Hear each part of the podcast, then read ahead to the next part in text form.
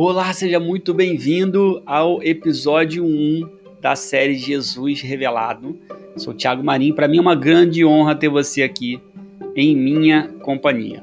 Bom, se você está chegando de primeira, você não escutou ainda a introdução desse episódio, então te convido, tá? Na descrição desse atual aqui, do episódio 1, você vai ter o link para nossa introdução. Dá uma conferida lá, é bem curtinha a nossa introdução. Depois volta aqui, que vai fazer mais sentido para você.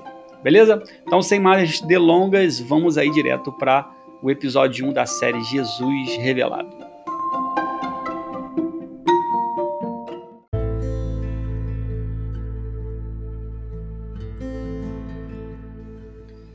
Ele foi a Nazaré, onde havia sido criado, e no dia de sábado entrou na sinagoga, como era seu costume, e levantou-se para ler.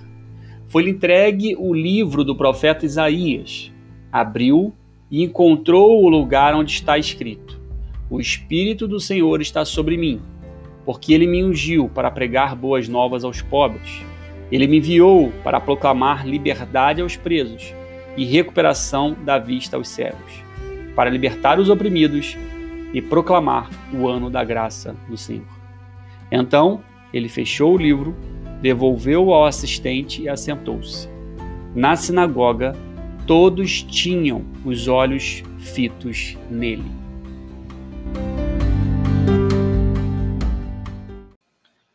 Bom, agora vamos a, a, ver os versos seguintes aí, né? Na mesma passagem de Lucas 4. Vamos ver agora do verso 21 a 22. E Jesus disse assim: né? Ele começou a dizer-lhes: Hoje se cumpriu a escritura que vocês acabaram de ouvir. Todos falavam bem dele e estavam admirados com as palavras de graça que saíam de seus lábios. Mas perguntavam: Não é este o filho de José?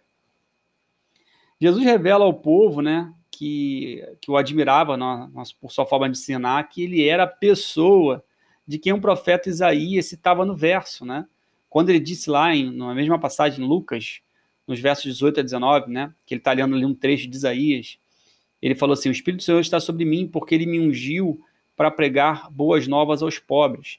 Ele me enviou para proclamar liberdade aos presos, recuperação da vista aos cegos, para libertar os oprimidos e proclamar o ano da graça do Senhor. Então, Jesus estava revelando ali para o povo que ele era exatamente né, aquela, aquele cumprimento da profecia ali de, de Isaías. Tá? A primeira reação dos presentes foi o quê? Questionar que, que eles perguntaram, né? Não é este o filho de José? Na cabeça deles, como alguém tão simples, né, do nosso meio, né, poderia se julgar ser o Messias prometido por Deus. Então, isso para eles era inconcebível. Jesus já sabia que ele não seria reconhecido. Nos versos seguintes, ao, ao, ao, que lemos, né, ele traz o exemplo de Elias e Eliseu, ambos profetas que antecederam a Cristo que não puderam realizar milagres em suas cidades, pois o povo né, não os reconhecia. Então, Lucas 4, 24, né, Jesus complementou lá: Digo-lhes a verdade, nenhum profeta é aceito em sua terra. Cristo reforça essa verdade no verso acima, e a situação naquele sábado ficou insustentável. Aquele momento ali foi um divisor de águas na história de Jesus e Nazaré, né, a sua cidade. Veja só o que aconteceu, né? Lucas 29, 30, dando sequência à leitura aí. Levantaram-se, expulsaram-no da cidade e o levaram até o topo da colina sobre a qual fora construída a cidade, a fim de atirá-lo precipício abaixo. Mas Jesus passou por entre eles e retirou-se. Então a gente vê que a revolta do povo foi tamanha que não só desejaram a morte de Jesus, como conduziram a força para lançá-lo do alto de uma colina. Quanta insanidade, intolerância e ingratidão. Mas por que será que o povo não aceitou a revelação que Jesus fizera sobre si? Porque, mesmo o admirando na forma de ensinar, não o receberam como profeta. A verdade é que eles esperavam que o Messias né, viesse de uma família nobre. Afinal, como Jesus, né, um carpinteiro, filho de José e Maria, poderia ser o rei e o Messias de Israel. Essa ideia não fazia sentido para eles, pois interpretaram as Escrituras pelo olhar humano, que tende a julgar pelo exterior e não pela essência. Até os dias de hoje, né, os judeus, o mesmo povo que conviveu ali com Jesus há mais de dois mil anos, dois mil anos atrás, estão aguardando pelo Messias. Tá?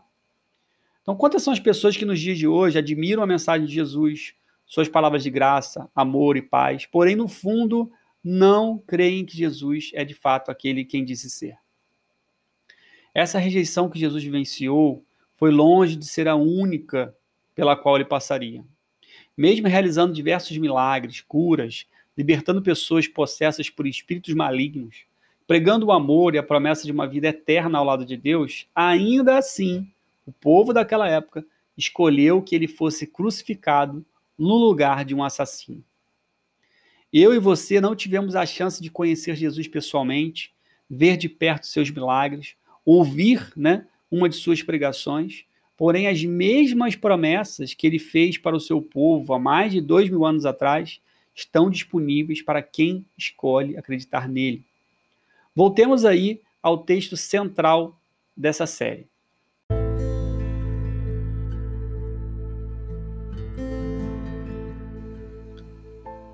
Lucas capítulo 4, 18 a 19.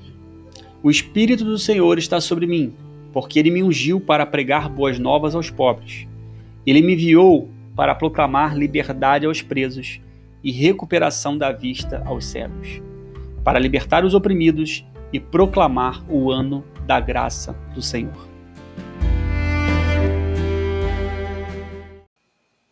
Estas são as cinco promessas que Jesus colocou disponível para todos os que reconhecerem como enviado de Deus para resgatar o homem ao plano original da criação viver eternamente em paz com Deus e com o próximo, desfrutando de todas as coisas boas que ele fez. A primeira promessa, né, pregar boas novas aos pobres. A segunda, proclamar liberdade aos presos. A terceira, recuperação da vista aos cegos. Depois vem que ele veio para libertar os oprimidos. E por último, proclamar o ano da graça do Senhor. Nas próximas, eh, nos próximos episódios, próximas mensagens, da série Jesus Revelado, a gente vai conversar sobre cada uma dessas promessas maravilhosas de Cristo e como elas podem impactar a nossa vida.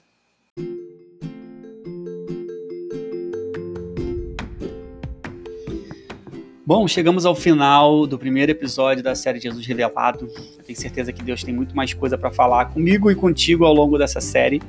Se você está curtindo, gostando, então te peço só um favor, compartilhe essa mensagem com um amigo, com alguém que você sabe que o conteúdo aqui vai fazer a diferença na vida dessa pessoa, tá? Bom, próximo episódio a gente vai falar sobre a primeira promessa que Jesus trouxe para a gente nessa passagem, que é a de pregar boas novas aos pobres. O que, que ele quis dizer quando ele disse, né, que veio pregar boas novas aos pobres? Será que Jesus estava falando apenas de escassez financeira? Enfim, o segundo episódio dessa série já está disponível. Vou deixar o link aqui na descrição uh, do episódio que você está ouvindo agora. Basta você clicar para conferir. É isso, um forte abraço, que Deus abençoe e te aguardo aí no próximo episódio. Valeu!